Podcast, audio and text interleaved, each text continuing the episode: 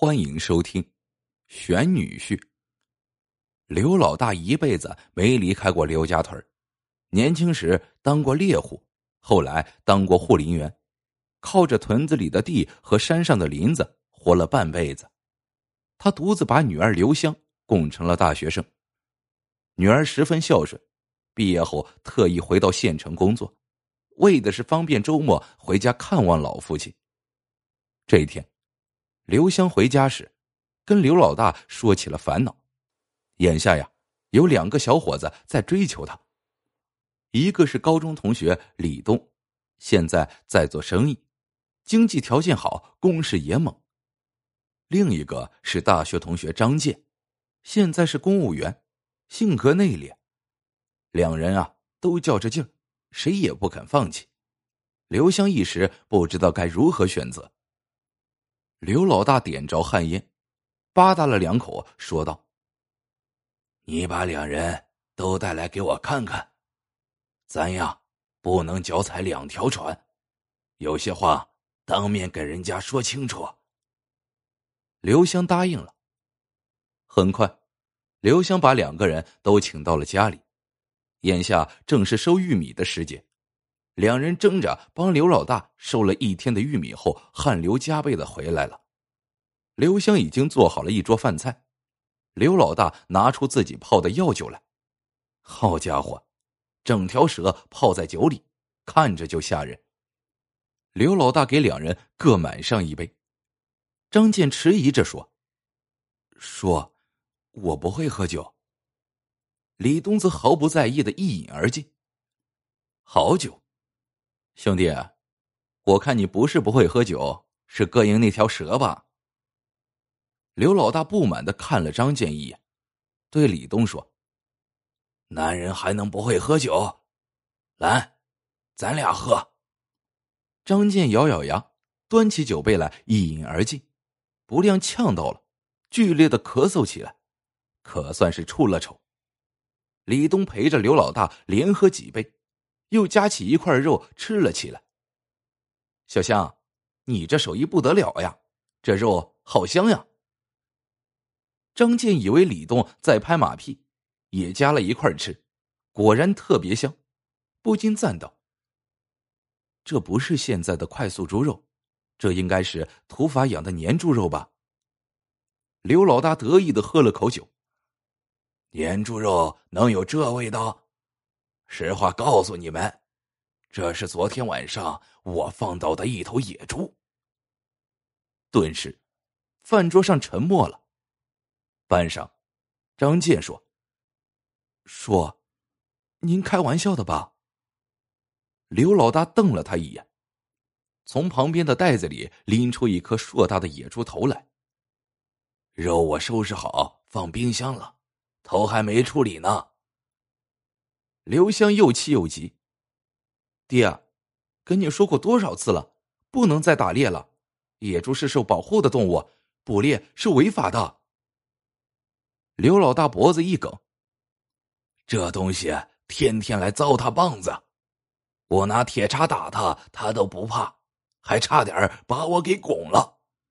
我靠老鼠一下个套放倒他，怎么了？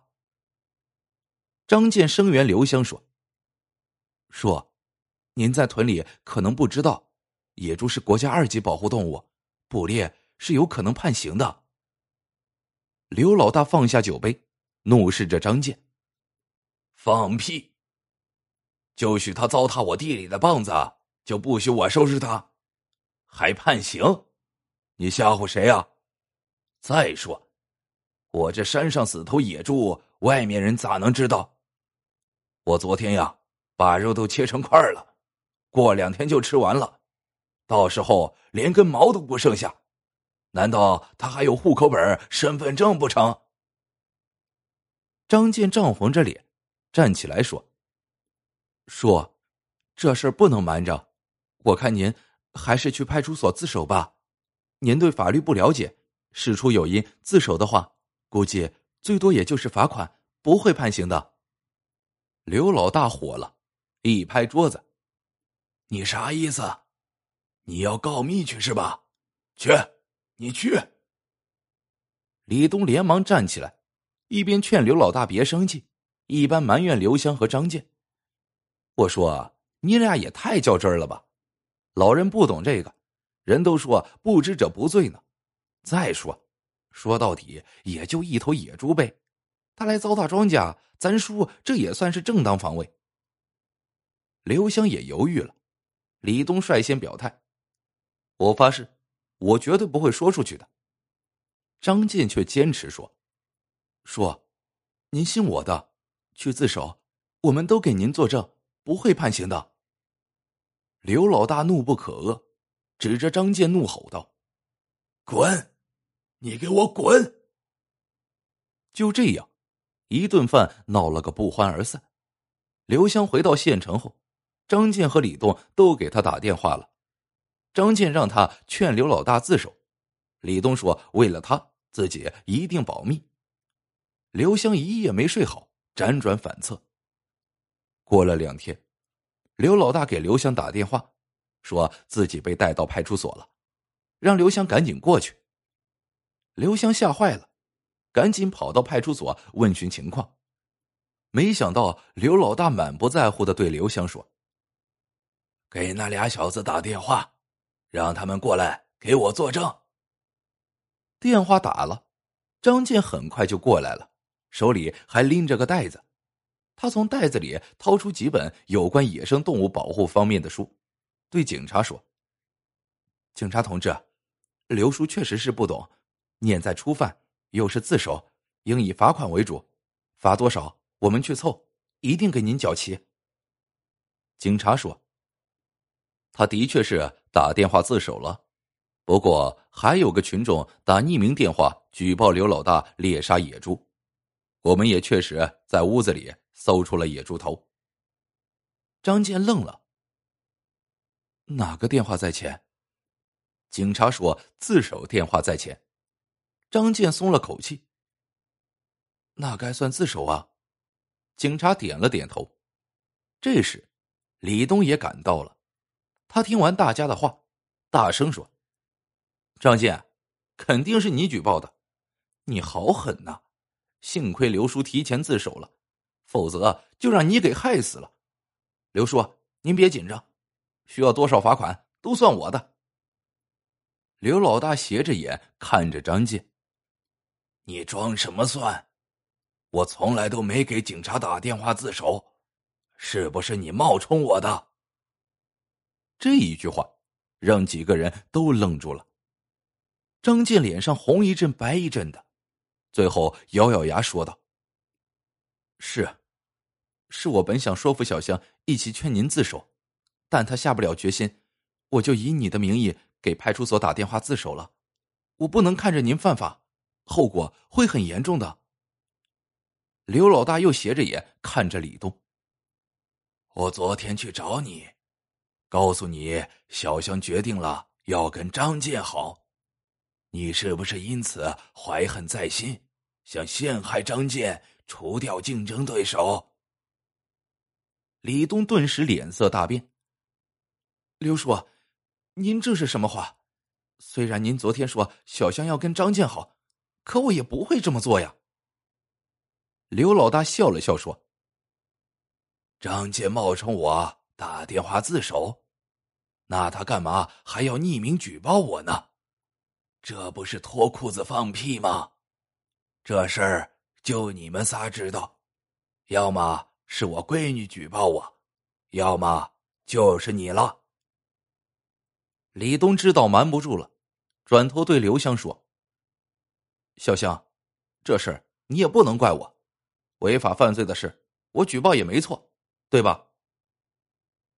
刘香摇摇头说：“举报这事本身没错，但你开始信誓旦旦的说要保密，一听说我不跟你好了，你就举报，这算啥？”他顾不上搭理李东了，赶紧问警察：“同志，我们家属代替自首，也应该算自首吧？”警察说：“得看是不是家属，是不是受嫌疑人委托。”张健赶紧说：“是，是，我是他的家属，刘叔同意我打电话帮他自首，但是他不知道自首该打什么号码，所以。警察哈哈大笑道：“刘叔，你不知道我们这里的号码吗？”众人都愣住了，刘老大却乐了：“小崽子，你刘叔我是咱们公安局特聘的森林巡逻员，派出所的号码我倒着都能背下来。”大伙儿更是傻眼了。只见警察冲刘香说道：“你们来之前。”刘叔都已经跟我解释过了，他让我帮他搭搭戏。现在看来，女婿是选出来了。李东眼看自己没戏了，不由得恶言相向。他打死野猪总是事实吧？难道就因为他是森林巡逻员就可以犯法吗？警察拿出一张合格证递给了李东，说道：“这有合格证，还有发票。”这头野猪是咱们县里特种养殖场养殖的野猪，可以合法购买和销售，不是山上的野猪。这是刘叔买来演戏的道具。这一下，李东什么话也说不出来了，气哼哼的走了。刘香羞愧的说：“爹，我对您太不关心了，连您当森林巡逻员都不知道。以后我一定多回家陪您。”刘老大哈哈一笑：“傻孩子，县城路远，来回路不方便吗？以后让这小子买车带着你，就方便了。”张健挠着脑袋，嘿嘿的笑着。